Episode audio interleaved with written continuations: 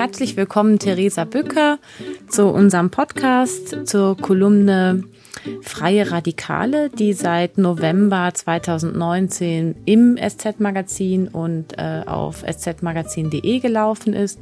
Wir freuen uns sehr, dass wir jetzt den Podcast anschließen und erstmal herzlich willkommen. Hallo Lara. Theresa Böcker ist Autorin, 36, ehemalige Chefredakteurin von Edition F und eben seit November Kolumnistin beim SZ-Magazin. Mein Name ist Lara Fritsche, ich bin stellvertretende Chefredakteurin beim SZ-Magazin. Heute wollen wir uns befassen mit dem Großthema Arbeiten und mit den Kolumnen zu dem Thema, von denen die erste und ich glaube auch kontroverseste war für viele ist es radikal, keine Karriere machen zu wollen. Ich glaube deshalb kontrovers, weil man irgendwie so den Eindruck hat, jetzt wo die Frauen gefragt sind und können, müssen die doch total wollen. Und es eigentlich so weit geht, dass viele Männer sagen, ja, wieso, wer jetzt eine Frau ist, der muss doch quasi nur zur Arbeit erscheinen um acht und ist schon befördert. Ganz so ist es nicht, würde ich mal behaupten. Aber ich glaube, wenn man sich ähm, die Frage stellt jetzt als Frau, will ich das überhaupt, dann irritiert man damit viele. Oder was ist dein Eindruck? Genau, also es war ganz interessant, was da an Feedback auf den Karrieretext kam, weil ich glaube, es ist teilweise missverstanden worden als Appell an Frauen, keine Karriere zu machen. Der Text richtet sich natürlich aber vor allem auch an alle Geschlechter. Und die Idee dahinter oder was der Text versucht auszuführen, ist vor allem die Vorstellung davon in Frage zu stellen, was ist eigentlich Karriere oder unter welchen Bedingungen möchte ich Karriere machen. Und das ist tatsächlich auch das, was ähm, Menschen, die sich mit Frau, insbesondere Frauenkarrieren beschäftigen oder mit dem Thema, warum rücken Frauen eigentlich selten in Führungspositionen nach, insbesondere vielleicht Vorstandspositionen, dass Frauen tatsächlich eher geneigt sind zu sagen, diese Art von Karriere möchte ich nicht machen. Das steht nicht dem entgegen zu sagen, ich möchte Verantwortung übernehmen, ich möchte Entscheidungen treffen, ich möchte einen erfolgreichen Beruf haben. Aber wenn es heißt, dass ich meine Familie nicht mehr sehen kann, dass ich nur noch vier Stunden die Nacht schlafe, dass meine Gesundheit darunter leidet, dann sind Frauen tendenziell weniger bereit, diese Art von Karriere zu machen, aber auch immer weniger Männer tatsächlich. Erinnerst du dich an die Absage von Annegret Kamm-Karrenbauer oder beziehungsweise noch nicht ihre Absage, sondern als sie erklärte, ich stelle einfach die Frage, ob die Leute mir in den entscheidenden Dingen in der CDU noch folgen wollen oder nicht. Und wenn nicht, dann würde sie ihr Amt auch zur Verfügung stellen. Das wurde damals so von den meisten Kommentatoren so gewertet, äh, da erpresst sie ihre Partei. Lustigerweise, kann ich jetzt nur von mir sagen, habe ich das total verstanden, weil ich dachte, na ja, wenn ihr mit ihren Ideen keiner folgt, jetzt mal so blöd gesagt, dann will man diese Arbeit ja auch nicht machen. Ist das nicht einfach das total Normale, dass man und nur unter guten Bedingungen führen will mit Leuten, die Lust haben, Hilfe anzunehmen und sich bereichern zu lassen und helfen zu lassen? Also für mich auf jeden Fall schon. Also das ist meine Vorstellung von, von einer Karriere oder gerade von einer Führungsposition, dass wenn ich die ausfülle, ich die auch nach meinen Vorstellungen gestalten möchte oder nach meinen Werten. Ich glaube, es wird aber teilweise unterschiedlich wahrgenommen. Es gibt ja tatsächlich Menschen, denen geht es um den Titel oder denen geht es darum, möglichst hoch in der Unternehmenshierarchie zu stehen, unabhängig davon, was das für den Job eigentlich bedeutet. Also ich weiß zum Beispiel aus dem Journalismus oder aus einigen Medien, dass es schwieriger ist, Frauen für Führungspositionen äh, zu rekrutieren, weil sie weiterhin schreiben wollen und weil eine Führungsposition immer auch ein bisschen bedeutet, andere Aufgaben zu übernehmen und vielleicht nicht mehr das zu machen, was man zu Beginn der Berufslaufbahn gemacht hat. Und eine Führungsposition durchaus auch ein Kompromiss ist und man sich da immer fragen muss, was macht mir an meinem Job eigentlich besonders Spaß? Bin ich bereit, auch andere Aufgaben zu übernehmen? Was ich total wichtig finde, gerade für Führungspositionen, ist aber, dass man einfach Menschen total mögen muss. Also wenn man führt, dann muss man wirklich ein Interesse daran haben, andere Leute voranzubringen, sich auch deren Probleme anzuhören und eigentlich eine sehr empathische Persönlichkeit sein. Ich weiß nicht, ob das auf die Besetzung aller Führungspositionen unbedingt zutrifft, aber das wäre mein Idealbild davon. Das ist sehr, sehr, sehr charmant ausgedrückt. Okay, kommen wir doch mal zur Corona-Situation. Glaubst du, dass die Zeiten jetzt und die Überforderung, mit denen, mit der total viele jetzt konfrontiert sind, die zu Hause arbeiten, die Kinder betreuen, aber natürlich auch weiter Geld verdienen müssen, Glaubst du, dass sich an unserem Blick auf Karriere oder auch nur auf Arbeit was verändern wird nach dieser Pandemie? Ich hoffe es. Ich bin, glaube ich, vorsichtig optimistisch. Es kommt natürlich auch darauf an, wie lange das jetzt geht. Aber es wird ja gerade in den ersten Wochen schon deutlich, dass das, was gerade Menschen mit Familie trifft, mit ihren Jobs nicht vereinbar ist. Und wenn man ehrlich ist, passt es ja auch schon vor Corona nicht also einen Vollzeitjob zu haben und sich gleichzeitig um ein Kind oder mehrere Kinder oder vielleicht noch pflegebedürftige Angehörige zu kümmern, dann vielleicht noch Zeit für den Partner, die Partnerin zu haben, für die eigenen Eltern, für Freundinnen und Freunde, gesund zu bleiben, Sport zu machen. Also in einem Tag, der 24 Stunden hat und man idealerweise acht Stunden schlafen sollte, passen all diese Dinge rein rechnerisch überhaupt nicht rein. Also ich glaube, das hat weniger mit eigenen Ansprüchen an sich selbst zu tun oder guter Organisation oder das eigene Zeitmanagement nochmal zu optimieren, sondern es passt einfach von den Stunden, die ein Tag zur Verfügung stellt, nicht. Das heißt, dieses Modell von Arbeiten, an das wir uns gewöhnt haben, das die Norm ist, das scheint nicht krisenfest zu sein. Jetzt muss man allerdings sagen, diese vier oder sechs Stunden am Tag arbeiten, was jetzt heute einer halben Stelle entspräche, wenn das zwei Menschen machen können, die im Zweifel davon mit einem Kind oder mehreren in der Großstadt zumindest fast gar nicht leben. Und dann sprechen wir sogar noch, wie jetzt eben auch, von der privilegierten Situation, einen Job zu haben, den man im Homeoffice machen kann und der dann entsprechend entlohnt wird. Ganz viele haben ja im Moment gar nicht die Möglichkeit, sich zu Hause zu organisieren, sondern müssen raus in Jobs, wo sie den Menschen und der Krankheit ganz anders ausgesetzt sind, aber auch ähm, die überhaupt noch weniger ausreichend bezahlt werden, um sie nur vier Stunden auszuüben. Also was wir jetzt schon vor Corona auch gesehen haben, ist, dass die Diskussion um, wie sieht eigentlich gute Arbeit aus, wie kann man das besser mit dem Leben vereinbaren, aus einer sehr privilegierten Perspektive geführt wird und es schon jetzt Menschen für sich möglich machen, die es sich leisten können, weil ihre Gehälter vergleichsweise gut sind und es ihnen nicht wehtut, vielleicht auf eine Vier-Tage-Woche zu gehen. Das heißt, wenn man über so ein neues Modell von Arbeiten und einer wirklichen Arbeitszeitreduzierung nachdenkt, dann müsste das für alle gelten und wir würden in dem Moment nicht von Teilzeit sprechen und Teilzeitlöhnen, sondern eben von einem neuen Verständnis, was eigentlich Vollzeit bedeutet und die Löhne müssten dementsprechend angepasst werden. Das klingt hervorragend. ja, nat natürlich kommt immer aus der Wirtschaft, dass das überhaupt nicht funktionieren kann. Ähm, ich saß vor, glaube ich, ein, zwei Jahren mal mit Peter Altmaier auf einem Podium dazu. Der hat die Hände über den Kopf zusammengeworfen und meinte, nein, ohne die 40-Stunden-Woche geht die deutsche Wirtschaft unter. Was ich ein bisschen traurig fand, weil ich finde, als Wirtschaftsminister müsste er ja zumindest mal über Zukunftsszenarien nachdenken. Und dann haben wir ja noch die te technologische Entwicklung nebenher, die ja eigentlich immer argumentiert hat, Maschinen und digitale Innovationen sollen dazu genutzt werden, die Menschen auch zu entlasten und die Arbeitszeit zu verringern. Man kann aber wenig beobachten, dass das tatsächlich passiert, sondern eher das Gegenteil, was ja paradox ist. Wir haben durch digitale Innovation eher eine Arbeitsverdichtung, eine erhöhte Arbeitsintensität. Denn es gibt ähm, Studien, die sich damit beschäftigen, wie Digitalisierung Arbeiten eigentlich verändert.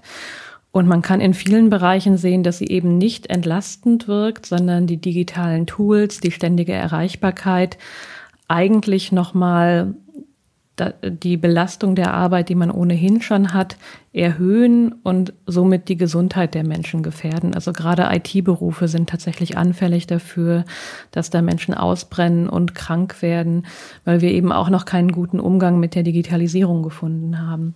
Mhm. Mal zurück zum Begriff Karriere. Würdest du denn bisher von dir sagen, du hast Karriere gemacht oder du, du hast eine Karriere?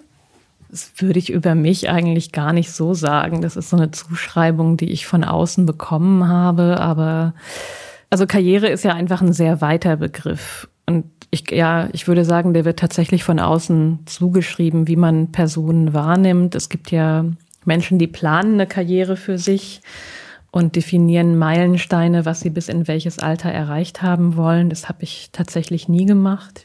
Und andersrum gefragt, hast du den Eindruck, es gab in deiner Biografie bewusste Karriereverweigerungen?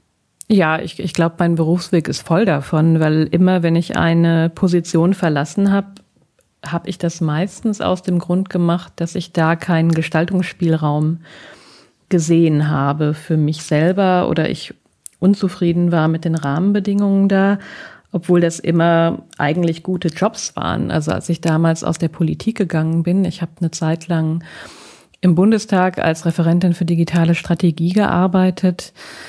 Da habe ich von meinem Umfeld gespiegelt bekommen, das ist verrückt, dass du diesen Job aufgibst, weil der war sehr gut bezahlt, der war sehr sicher. Und ich bin davon, äh, von dieser Position aus ja zur Edition F gegangen, was ein Start-up war, wo überhaupt nicht klar war, gibt es das länger als sechs Monate. Ich habe einen starken Gehaltseinschnitt dafür hingenommen, um, um zu wechseln und bin eben von einem sehr sicheren, gut bezahlten Job in einen sehr unsicheren, nicht, nicht gut bezahlten Job gewechselt, weil ich gemerkt habe, in dem Job, in dem ich vorher hatte, langweile ich mich, ich kann mich da nicht entwickeln, ich fühle mich da sehr eingeengt und das ist eben nicht die Art von Arbeit, die ich noch noch viele Jahre machen will. Also ich glaube, wenn ich entscheide, was Neues zu machen, dann hat das immer sehr viel mit Freiheit auch zu tun und im Einklang mit meinen eigenen Werten arbeiten zu können. Spürst du das immer, wann dieser Punkt ist, an dem nicht mehr alles umgesetzt werden kann oder sich richtig anfühlt in diesem Job? Oder gibt es etwas, was du dir da aufschreibst, um dich im Zweifel auch mal zu rekalibrieren sozusagen? Ich, ich habe mir das damals, als ich befördert wurde, so aufgeschrieben, unter welchen Bedingungen ich das nicht mehr machen möchte, was, äh, was die Parameter sind, die mir wichtig sind und welche Gestaltung ich mir erhoffe und an schlechten Tagen gucke ich da drauf, um mal zu prüfen, ist das noch erfüllt? Hast du auch so einen Zettel oder merkst du das einfach ohne Spickzettel? Ja, ich glaube, das ist immer ein längerer Prozess, wenn man das merkt. Und ich würde auch niemandem dazu raten, sowas überstürzt zu machen. Ich habe mir jetzt beim letzten Mal auch wirklich viel Zeit gegeben und geguckt, ist das vielleicht nur ein temporäres Gefühl? was kann ich vielleicht noch verändern, damit es mir wieder Spaß macht und habe das wirklich mehrere Monate lang beobachtet und auch eben selbst aktiv versucht, mir diesen Job nochmal neu zu gestalten und habe dann aber gemerkt, ich werde an diesen Punkt nicht mehr kommen und habe da dann einen Schlussstrich gezogen. Klar, das mache ich systematisch einmal, indem ich mir das selber aufschreibe. Ich habe aber auch mit vielen Menschen in meinem Umfeld gesprochen und die Entscheidung, Edition F zu verlassen, die hat, glaube ich, ungefähr so ein Jahr gedauert. Und ich habe mir die Zeit auch gegeben, weil aus der Berufserfahrung weiß ich eben auch, dass sich Dinge wieder schnell ändern können. Und ähm, ja, also ich würde sowas nicht überstürzt machen, aber ich glaube, irgendwann ist es eine Kombination aus Bauchgefühl und Sachen, die man sehr konkret verfolgen kann. In der Kolumne zum Thema Karriere schreibst du auch oder erzählst du auch von deiner Tochter, die, wenn sie dir so dabei zusieht, wie dein Alltag ist, ähm, zu dem Schluss kommt, sie wolle vielleicht eher keine Karriere machen, sondern lieber gar nichts werden oder, oder ähm, arbeiten. Ist das so, sieht das so furchterregend aus, dein Alltag? Oder ist das, meinst du, das ist das Alter? Naja, ich glaube, da, da prallen einfach zwei Welten aufeinander. Also ein Kind, was möglichst viel von seinen Eltern haben möchte. Und man möchte das ja selber durchaus auch. Und dann aber die Realität der Arbeitswelt und einer Führungsposition. Also ich glaube, ich habe vorher immer noch im Rahmen gearbeitet. Ich war ja jetzt niemand, der zum Beispiel viel auf Dienst, Dienstreisen war und dauernd weg. Und ich habe es ja auch immer noch gut hinbekommen, sie selbst aus der Kita abzuholen äh, und Zeit mit ihr nachmittags zu verbringen. Aber Kinder merken das natürlich schon. Also wenn man dann tatsächlich von den eigenen Kindern gespiegelt bekommt, hey, du hast zu wenig Zeit mit mir, ich möchte mehr von dir oder das auch am, also ich habe das, glaube ich, gerade am Anfang, als sie sehr klein war, sehr stark gemerkt, dass ich mehr Zeit mit ihr wollte und aber nicht wusste, wie ich das organisieren soll. Also man kommt einfach in diese Zerrissenheit rein, ob man will oder nicht, glaube ich. Vielleicht kann sich der, da der ein oder andere besser oder schlechter abgrenzen. Aber ich habe neben dem Vollzeitjob nicht das Gefühl gehabt, ich werde diesem Kind gerecht. Und das tat auch durchaus weh. Und aber das ist eine Systemschwäche, weil ich wusste nicht, wie es, wie man es anders hätte organisieren können. Aber mal jetzt recht fatalistisch gefragt, ist es denn vielleicht einfach nicht vorgesehen, dass man in einem Leben gleichzeitig eine gute, lebendige äh, Partnerschaft hat, ein Kind oder Kinder, denen man emotional wirklich nah ist und mit denen man viel Zeit verbringen kann und ein Job, der so ausfüllend ist, womöglich sogar eine Karriere, in der man gestalten kann. Also sind von drei Sachen vielleicht einfach eins zu viel erhofft ist das perfide nicht, dass man sich nicht am Anfang hinsetzt und einfach akzeptiert, dass man nicht zur gleichen Zeit alles haben kann? Oder es klingt das jetzt super traurig, was ich hier vorschlage? Na, es, es gab ja die Debatte, ähm, die Autorin heißt, glaube ich, Anne-Marie Slaughter, wenn ich mich richtig erinnere, die dieses Buch geschrieben hat, äh, Can Women Have It All? Und also ich denke, dass es irgendwie funktionieren können muss, weil nach wie vor haben die allermeisten Menschen Kinder. Ich glaube ungefähr 80 Prozent. Und für viele Männer hat sich diese Frage noch nie gestellt, ob sie eigentlich eine Karriere haben können und Kinder auch. Ich glaube, wir müssen die Arbeitswelt eben ganz stark umorganisieren, damit es funktionieren kann. Deswegen fände ich, müsste gute Gesellschaftspolitik ja die Frage stellen, wie machen wir das eigentlich möglich? Und es ist ja nicht nur die eigene Beziehung und Kinder, man hat ja vermutlich auch noch Freundinnen und Freunde, eine Familie. Ich finde, zu einem gesunden Leben gehört auch, dass man Dinge abseits der Arbeits äh, Arbeit macht. Also so ein äh, anachronistisches Wort wie, wie vielleicht ein Hobby, dann möchten viele ja auch noch gesund bleiben und machen dafür vielleicht Sport, möchten sich ehrenamtlich engagieren. Das, äh, das bringt mich auf die, äh, dieses Modell von Frigga Haug, die, die ein neues Modell von Zeitverteilung für Arbeit entwickelt hat und eben vier Bereiche identif oder fünf Bereiche identifiziert hat, weil sie sieht Schlaf auch auf jeden Fall als einen sehr wichtigen Bereich und räumt dafür acht Stunden ein. Stimmt. Und dann hat sie eben die Arbeitszeit. Sind wir schon bei acht?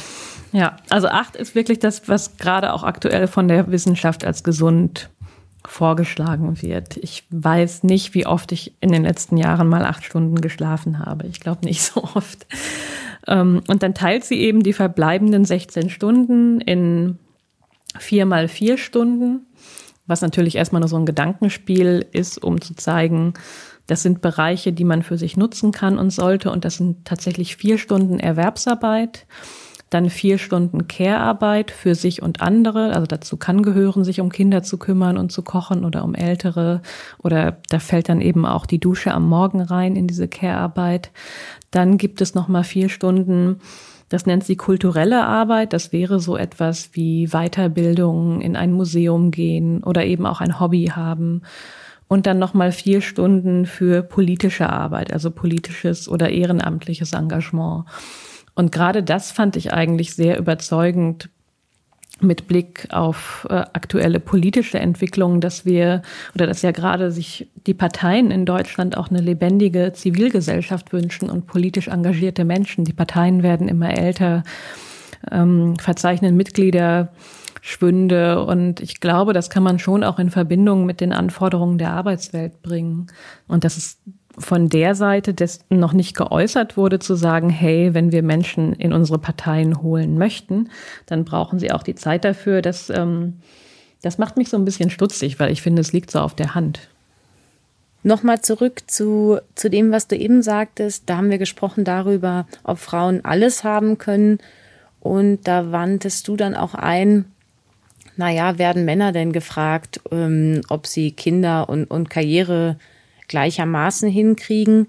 Und während ich ja bei sehr vielem immer dafür bin, dass wir das auch vergleichen und schauen, wo wir im Vergleich zu stehen, etwa beim Geld und so weiter, weiß ich nicht, ob das hier der richtige Ansatz ist, denn mein Bedürfnis nach Kindnähe ist ja im Zweifel so persönlich da geht es ja nicht nur um Gleichberechtigung, sondern wenn ich Sehnsucht nach dieser Kinderzeit und Nähe und emotionalen Bindung habe, nützt mir es im Zweifel nichts, ob mein Partner ähm, das mit mir gerecht macht. Das ist ja was Gefühltes und nichts, was man in Stunden abzählen kann. Verstehst du, was ich meine? Ja, ich, ich verstehe, was du meinst. Und also die Frage habe ich mir auch schon oft gestellt. Und da fehlen mir oft männliche Stimmen im Diskurs, die eigentlich mal erzählen, wie das für sie ist, ob die Bedürfnisse da eben entlang der Geschlechter tatsächlich auseinanderklaffen. Da wäre ich mir aber, also da bin ich mir eben nicht sicher, ob das nicht eben sehr stark erlernte Geschlechterrollen sind. Das heißt, es kann sein, dass sie ein Bedürfnis haben und selber gerne lange in Elternzeit gehen wollen würden. Sie lassen aber quasi ihrer Partnerin den Vortritt und sprechen es noch nicht mal an, weil sie so stark in der Ernährerrolle verhaftet sind, dass sie diese Abweichung für sich nicht klar kriegen. Das heißt, wir, also die Forschung kann teilweise schon nachweisen, dass Männer gerne würden, aber sich nicht trauen, das zuzugeben und das vielleicht sogar innerhalb von Paarbeziehungen noch nicht mal kommuniziert wird. Und dann würde ich aber auch noch als Komponente hinzuziehen, dass ja Kinder auch Bedürfnisse und Rechte haben. Und ähm, also ich kann die individuellen Entscheidungen und individuellen Bedürfnisse total gut nachvollziehen. Es kann wirklich sein, dass die unterschiedlich sind. Aber es hat ja einfach strukturelle Auswirkungen. Also wenn Frauen an der Stelle einfach wirklich lieber Zeit mit ihren Kindern verbringen möchten und das für sich umsetzen, indem sie zum Beispiel in Teilzeitpositionen gehen oder in berufliche Positionen, in denen sie einfach weniger arbeiten müssen, weniger reisen müssen, hat das ja Effekte auf der strukturellen Ebene, die ja wirklich gefährlich werden können an den Stellen von finanzieller Abhängigkeit oder Altersarmut. Deswegen wäre ich immer so ein bisschen vorsichtig, da nur auf die individuelle Ebene zu verweisen, sondern eben die langfristige Perspektive im Auge zu behalten, weil da stellen ja gerade Frauen dann oft, wenn sie älter sind, sehr schmerzhaft fest, dass sie eben eine Rente haben, von der sie nicht leben können, dass sie vielleicht deswegen die Beziehung nicht verlassen können und dass ihre ganz individuellen Entscheidungen, die vielleicht gepasst haben für sie, als die Kinder klein waren, die sich auch gut angefühlt haben, sie in eine Position bringen, die sie sehr, sehr verletzlich macht. Ich kann hier vielleicht mal einen Lebensrat von meiner Kollegin einflechten, die damals zu mir, als ich äh, schwanger war und überlegte, wann ich wie zurückkomme, einen ganz neuen Aspekt eingebracht hat, äh, unabhängig von, von Gleichberechtigung und dem, was das, was das Kind möchte und was der Partner möchte und was wir miteinander für eine Beziehung haben möchten äh, meinte sie, und sie ist ein bisschen älter als ich, überleg mal, wann dein Kind mit dir gar nicht mehr so viel zu tun haben will wie du mit ihm. Das sind so 14, 15 Jahre. Was machst du dann? Denk auch da dran. Und das ähm, klingt jetzt vielleicht für manche wie eine Binse, aber für mich damals 29 hat halt nur so überlegt, wie soll meine Beziehung sein, wie soll mein Kind sein. Aber die Vorstellung, so in die 40er Jahre reinzudenken und was mache ich dann, da war ich überhaupt nicht drauf gekommen. Ich habe das beobachtet dann äh, an den Frauen meiner, in der Generation meiner Mütter. Also meine Mutter hat sehr lange ausgesetzt und dann wieder angefangen zu arbeiten, aber eben viele Frauen auch nicht. Und da hatte ich, habe ich teilweise beobachtet, dass als die Kinder aus dem Haus waren, also nicht nur in der Pubertät, sondern dann auch vielleicht in die Ausbildung und ins Studium gegangen sind und ausgezogen sind, diese Frauen einfach in ein Loch gefallen sind, weil es eben keine, keine Berufstätigkeit gab oder keine Beschäftigung, die als sinnhaft erlebt worden sind. Und ich glaube, deswegen ist der Austausch zwischen den Generationen auch einfach so wichtig, um so weit nach vorne blicken zu können. Und deswegen eben auch nochmal auf die Berufswelt oder wenn wir auf Karriere gucken, wäre mein Appell an alle, eben in Frage zu stellen, unter welchen Bedingungen wir arbeiten können oder Karriere machen können. Weil meine Idee von Gleichberechtigung eben nicht ist, sich an diese männliche Welt anzupassen und zu sagen, okay, dann beiß ich eben in den sauren Apfel und wenn ich mehr Geld verdienen möchte, wenn ich eine gute Position haben möchte, dann arbeite ich mich eben halb zu Tode, sondern auch immer wieder zu fordern, dass es anders funktionieren sollte und könnte und eben die Arbeitswelt und unsere Bilder von Karriere einfach auch umzugestalten, weil warum sollte man das nicht können? Warum sollte das Bild von Karriere so fest sein? Warum sollten wir in 20 Jahren immer noch so arbeiten wie gerade? Ähm, jetzt will ich noch eine Leserin einführen, und zwar Luisa Reinhardt. Ähm, sie ist noch Schülerin. Sie bedankt sich total für die Anregung ähm, dieser besonderen Folge, die sich mit Karriere befasst und hat aber im Grunde noch eine Ergänzung, nämlich auch zu der Art und Weise, wie man Kinder fragt, was sie später machen wollen. Und sie sagt, wäre es nicht noch viel besser, länger offen zu halten, was denn aus den Interessen und Neigungen für einen Job entstehen kann.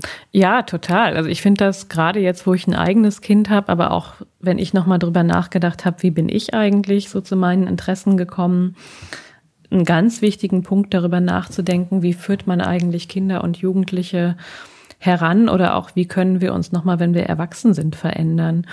Und ganz oft nehmen Kinder ja Bilder oder Berufsbilder von ihren Eltern mit und orientieren sich daran. Wir haben natürlich aber auch gesellschaftlich eine starke Wertung von dem, was betrachten wir eigentlich als gelungene Berufslaufbahn, was sind erstrebenswerte Berufe oder was wir gerade eben beim Girls und Boys Day auch sehen oder was oft als Rat an, an Mädchen kommuniziert wird, ist, geht in die sogenannten MINT-Berufe, also Mathematik, Ingenieur, äh, Ingenieurswesen, äh, Naturwissenschaften, Technologie, weil ihr da gut verdienen könnt und weil das eine Möglichkeit wäre, den Gender Pay Gap schneller zu schließen. Das finde ich ist aber auch eine ganz krude Herangehensweise, weil ich finde es eigentlich eher schade, wenn wenn Menschen Berufe ergreifen, nur aus einer wirtschaftlichen Erwägung. Das klingt total schön, Theresa, und man wünscht sich ja für jede Frau im Grunde die Entwicklung und die Zeit, äh, sich zu finden, für jeden Mann natürlich auch. Jetzt ist es natürlich so, dass Männer einfach häufig etwas mehr verdienen, nicht nur für die gleiche Arbeit, sondern oft auch, weil sie sich sehr stringent entwickeln im Job, sich berufen fühlen, die Familie zu versorgen und deswegen auch ihren Bedürfnissen da gar nicht so einen Raum geben unterm Strich. Aber wenn sie mehr verdienen, dann eben auch der sind, der weiterarbeiten geht, der eher eine Karriere hat als die Frau, also wie bringt man das in Einklang? Ich will mich verwirklichen, aber ich will auch schnell oder zumindest halbwegs zielsichern Beruf, noch nicht mal eine Karriere im Zweifel erlangen, die dazu führt, dass ich unabhängig bin, Geld habe und wenn es am Ende hart auf hart kommt und darüber entschieden wird, wer wie viel arbeiten gehen kann und wer sich wie viel ums Kind kümmern kann, auch eine gute Position habe. So hart das klingt, auch gegenüber dem Menschen, den ich liebe und der mich liebt. Mhm. Ja, also im Prinzip nähert man sich ja dem Problem von zwei Seiten. Also wie ich es eben ausgeführt habe, den Beruf nur nach den eigenen Interessen zu wählen, ist aktuell natürlich kein guter Rat. Da hast du absolut recht, weil es eben ähm, so wie Geschlechterstereotyp Interessen ausgeprägt sind oder werden, Frauen häufiger in diesen Berufen landen, in denen sie wenig verdienen. Und jetzt müssen wir aber von der anderen Seite kommen und fragen, warum ist das so? Warum gehen Frauen eigentlich in diese Berufe, die tendenziell schlechter bezahlt werden? Und was ist eigentlich unsere Antwort darauf? Also wir brauchen zum Beispiel gerade Mitarbeiterinnen und Mitarbeiter in der Pflege. Das ist nicht gut bezahlt, da arbeiten eher Frauen und da muss natürlich die Forderung sein, die sogenannten typischen Frauenberufe besser zu bezahlen, um da auch mehr Gleichberechtigung herzustellen. Die Herausforderung ist ja, dass wir eigentlich in allen Berufsgruppen weiterhin Menschen brauchen, die da arbeiten. Und ähm, da insgesamt mehr Lohnangleichung reinzubringen, ist, glaube ich, eine ganz wichtige Herausforderung, die dann eben auch mit ermöglicht, eine freiere Berufswahl zu treffen und innerhalb von Beziehungen mehr Gleichberechtigung zu schaffen. Und ich fände es sehr sinnvoll, wenn Männer da mitmachen. Weil man hört ja oft von Männern, die eigentlich gerne mehr Elternzeit genommen hätten oder die vielleicht auch gerne Teilzeit arbeiten würden, weil, äh, weil sie noch mehr machen möchten als arbeiten. Es geht ja nicht, weil ich bin der Ernährer, ich verdiene mehr. Das heißt, Männer bekommen auch mehr Freiheit in dem Moment wo wir fairere Löhne über die Branchen hinweg bekommen. Weil wenn vielleicht eine Erzieherin oder eine Pflegekraft ähnlich verdient wie ihr Mann, der als Ingenieur oder Unternehmensberater arbeitet, dann haben die beiden ja mehr Freiheit, ihr Leben zu gestalten. Und klar, jetzt, was wäre, was wäre der pragmatische Rat an junge Frauen? Der ist natürlich auch, sicher dich finanziell ab, mach dich finanziell unabhängig, weil das, äh, das kann ein ganz entscheidender Vorteil oder einfach äh, ja fast überlebenswichtig sein, wenn man sich trennen möchte, gerade auch mit Kindern, das dann finanziell zu können. Lustigerweise, Theresa, zu deiner Kolumne, was mich gefreut hat, gab es unheimlich viele kluge Kommentare, die sich inhaltlich ähm, mit dir auseinandergesetzt haben. Und dann gab es, was ja auch irgendwie total schön und rührend ist, auch einfach sehr viele Anfragen an dich als so eine Art Person zwischen Expertin, Guru und Heilige. Und da wurde auch sehr häufig ganz einfach die Frage gestellt, wie soll ich denn gut leben? Wie soll ich das denn machen? Also das ist zum einen, glaube ich, für jeden natürlich ganz individuell, was, äh, was eine Person als gutes Leben begreift. Aber da ist eben auch wieder die Herausforderung, dass wir die langfristige Perspektive brauchen.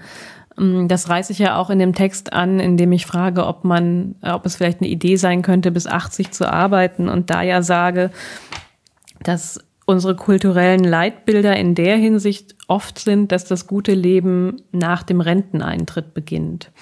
Also wenn man 67 ist und es dann ja oft dazu kommt, dass man vielleicht gar nicht mehr gesundheitlich in der Lage ist, das Leben so zu genießen, wie man es eigentlich wollte.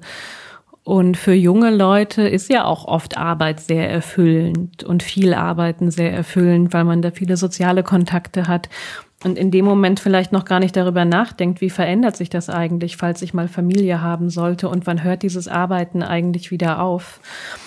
Und als Orientierung würde ich da eben mitgeben, dass das gute Leben so eine dauerhafte Konstante eigentlich sein sollte. Für mich ist es überhaupt keine Option oder ich finde find es ein sehr trauriges Bild, wenn ich mir vorstellen würde, das, was ich wirklich gerne tue, das kann ich erst in 30 Jahren machen. Das ist ja einfach so weit gesprungen. Und da ich zum Beispiel ein Mensch bin, der gerne Sport macht, ähm, weiß ich, dass ich mit knapp vor 70 äh, wahrscheinlich nicht mehr jeden Morgen laufen gehen kann, weil meine Knie eingerostet sind. Und, und ich glaube, sich immer wieder zu vergegenwärtigen, wann kann ich diese Dinge eigentlich machen und sollte ich nicht ein Recht darauf haben, sie auch jetzt schon zu machen. Also sich nicht nur in Zukunftsträumen zu verfangen und äh, zu glauben, wenn ich mal genügend Geld habe, dann kann ich das alles machen. Wenn ich mal im Alter genug Zeit habe, dann kann ich das alles machen. Weil wir wissen ja nicht, wie unser Leben verläuft. Wir wissen ja nicht, wie alt wir werden. Theresa, was man natürlich auch immer mit bedenken sollte, das sieht man auch an vielen Fragen, finde ich, die von außen kommen was man selber für einen Anteil daran hat, dass Frauen vielleicht denken, man kann vieles schaffen oder man muss sich nur mehr anstrengen. Also du bist total präsent, du machst es unheimlich toll, wenn du, wenn du sprichst, wenn du Auftritte hast, man folgt dir. Jetzt muss man, glaube ich, kein Instagram-Stalker sein, aber hat auch sonst den Eindruck, dein Leben ist eigentlich ziemlich wundervoll. Die Wohnung sieht irgendwie auch total schön aus, selbst in unaufgeräumt. Jetzt mal die Frage, hast du manchmal das Gefühl nicht, dass ich persönlich Menschen unter Stress setze, einfach nur damit, dass ich es auch nur versuche, so gut wie möglich zu machen? Ja, also das ist tatsächlich auch eine Frage, die, die ich oft gestellt bekomme und die ich relevant finde und die, die man vielleicht auch nochmal im Kontext betrachten könnte von, äh, von digitaler Identität. Also was stellen wir eigentlich nach außen dar? Was erzählen wir von uns? Und was ich versuche, und deswegen finde ich es auch gut, dass wir darüber sprechen, dass man auch immer wieder diese Verletzlichkeiten zeigt oder darüber erzählt, was bei einem selber vielleicht nicht gut gelaufen ist. Und ich glaube, ich äh, habe auch ganz viele Frauen in meinem Umfeld, wo ich denke, oh, warum läuft es bei denen eigentlich so gut und bei mir nicht? Und äh, deswegen versuche ich auch darüber zu sprechen, was bei mir eigentlich alles schon schiefgelaufen ist. Also ich könnte natürlich über mich auch sagen, hm, ähm, finde ich eigentlich meine Berufslaufbahn so toll. Ich arbeite jetzt gerade frei. Müsste ich nicht eigentlich jetzt auch in irgendeinem prestigeträchtigen Medium Chefredakteurin sein? Und was ist bei mir da falsch gelaufen? Oder ich bin schon einmal geschieden. Ich bin nicht mehr mit dem Vater meiner Tochter zusammen. Das sind natürlich auch Brüche in meinem Lebenslauf, der vielleicht von außen so geradlinig aussieht. Und deswegen ist es natürlich auch nochmal so wichtig, darüber zu sprechen, dass es verdammt schwierig ist, ein Vollzeitjob oder eine Karriere, sei es jetzt als freie Autorin oder irgendwo festangestellt, mit Kindern und mit Partnerschaft und mit Freundschaften auch zu vereinbaren. Oder wir haben eben ja schon darüber gesprochen, ich habe das Gefühl, ich habe zu wenig Zeit mit meinem Kind. Und das ist für mich ja auch so ein bisschen Antrieb, darüber zu sprechen, dass wir eigentlich eine andere Arbeitswelt brauchen, weil ich die Art und Weise, wie ich arbeite oder auch gearbeitet habe, einfach nicht ideal finde oder auch einfach oft nicht glücklich damit bin. Und ähm, ich appelliere eigentlich ganz stark an, an alle, auch immer so ein bisschen Druck wieder rauszunehmen. Ich bin zum Beispiel damals, als ich meine erste Tochter bekommen habe, nach sechs Monaten in Vollzeit wieder arbeiten gegangen, was ja von außen immer sehr viel Anerkennung bekommt. Ähm, oder auch eine Richtung ist, in die gerade Mütter gedrängt werden, doch schnell wieder den beruflichen Anschluss zu schaffen und ähm, nicht Ewigkeiten jetzt mit dem Baby zu Hause zu bleiben. Ich versuche aber alle, allen meinen schwangeren Freundinnen zu sagen oder habe das auch schon in Texten geschrieben. Im Nachhinein weiß ich nicht, wie ich das überlebt habe. Das war komplett irre. Und das ist sowohl an meine Psyche als auch an meine Gesundheit gegangen, ähm, mit einem sechs Monate alten Kind wieder voll zu arbeiten. Und das, das ist eben so eine Herangehensweise, die ich versuche, immer das auch wieder offen zu legen und zu sagen, ja, auf den ersten Blick sieht es alles sehr toll aus, aber ich bin auch selber nicht stolz auf alle Dinge. Ich weiß nicht, wie es dir geht, Lara. Das wird ja sicherlich häufig auch an dich herangetragen. Ähm, ja, ich, ich habe ja nicht eben umsonst diese Frage gestellt, ob äh, die drei großen Fragen oder die drei großen Blöcke quasi im Leben nebeneinander gut funktionieren. Also meine Beziehung ist auch kaputt gegangen zu dem Vater meiner Tochter. Das ist natürlich was, was ich mir so auch nicht vorgestellt habe und nicht gewünscht habe und ganz sicher auch den Kraftanstrengungen an allen anderen Stellen geschuldet ist. Neben natürlich vielen anderen Sachen auf beiden Seiten, wie es halt so ist. Und ich glaube, das muss man schon wissen, äh, wenn man sieht, das und das funktioniert, dass an anderer Stelle auch tausend Sachen nicht funktionieren. Und äh, weil man irgendwie eine hübsch eingerichtete Ecke im Wohnzimmer hat, wo man gelegentlich ein Foto macht, äh, heißt das natürlich lange nicht, dass das Leben nicht das absolute Chaos ist und äh, auch gelegentlich traurig.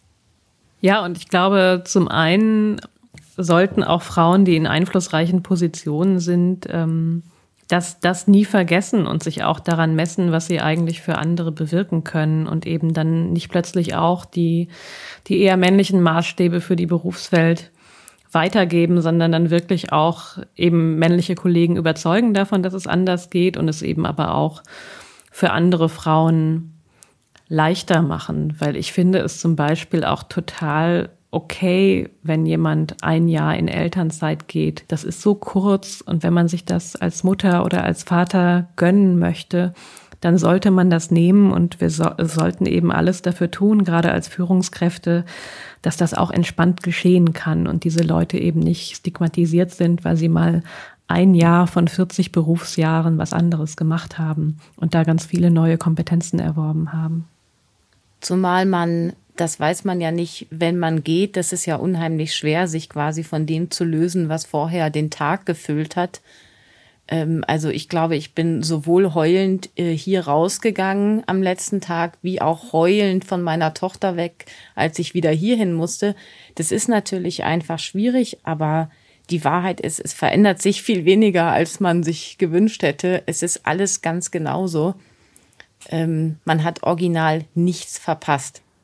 Ja, und also Elternzeit finde ich tatsächlich ein ganz interessantes Stichwort. Das fällt mir gerade ein, weil ich habe in der Elternzeit nämlich gemerkt, und ich glaube, darüber schreibe ich ja auch in der Karrierekolumne, wie eng Identität und Arbeit für viele von uns miteinander verknüpft sind und dass wir oft nicht wissen, wer wir eigentlich außerhalb unseres Berufes sind. Und ich glaube, das ist schon ein wichtiges Ziel, das so ein bisschen zu entkoppeln oder das auch stärker für sich klar zu bekommen, wer bin ich, wenn ich meinen Job nicht mehr habe. Weil ich bin in der Elternzeit tatsächlich auch in so ein Loch gefallen, weil ich nicht mehr wusste, wer ich war. Also ich habe ein bisschen gebraucht, um das zu verstehen, dass es daran lag, dass ich in der Elternzeit immer unglücklicher wurde, weil mir meine Arbeit so fehlte und weil ich eben nicht richtig wusste, was macht mich aus, wie fülle ich meine Tage und ähm, ich unbedingt schnell wieder arbeiten wollte, auch um diese Identität wiederzubekommen. Und eine Arbeit kann man ja aus ganz unterschiedlichen Gründen verlieren. Und ich glaube, sich dagegen zu wappnen und wenn man einen Job verliert, was ja jetzt auch in der Corona-Krise durchaus ähm, möglich ist oder auch einige Leute einfach ihre Jobs verlieren werden, dass man nach dem Beruf oder auch wenn man das Büro verlässt, noch eine eigene Identität hat, die nicht daran geknüpft ist. Ich glaube, das zu entwickeln, das macht einen, das macht einen stark und das, ähm, das würde ich vielen Leuten raten, das mal für sich herauszufinden. Ich glaube auch, das ist was Tolles, was einem nachher im Beruf auch hilft, nämlich diese Neueinordnung von Wichtigkeit, die man dadurch erlangen kann, wenn man sich mal so begegnet ist, so ohne alles, was von draußen drauf gestülpt wurde, Position und Arbeit und dann eben darauf zurückgeworfen wird, was man eigentlich ist, wenn sonst nichts ist. Und das ist äh, schmerzhaft und aber auch sehr interessant. Das, das muss man echt sagen. Vielen Dank, Theresa.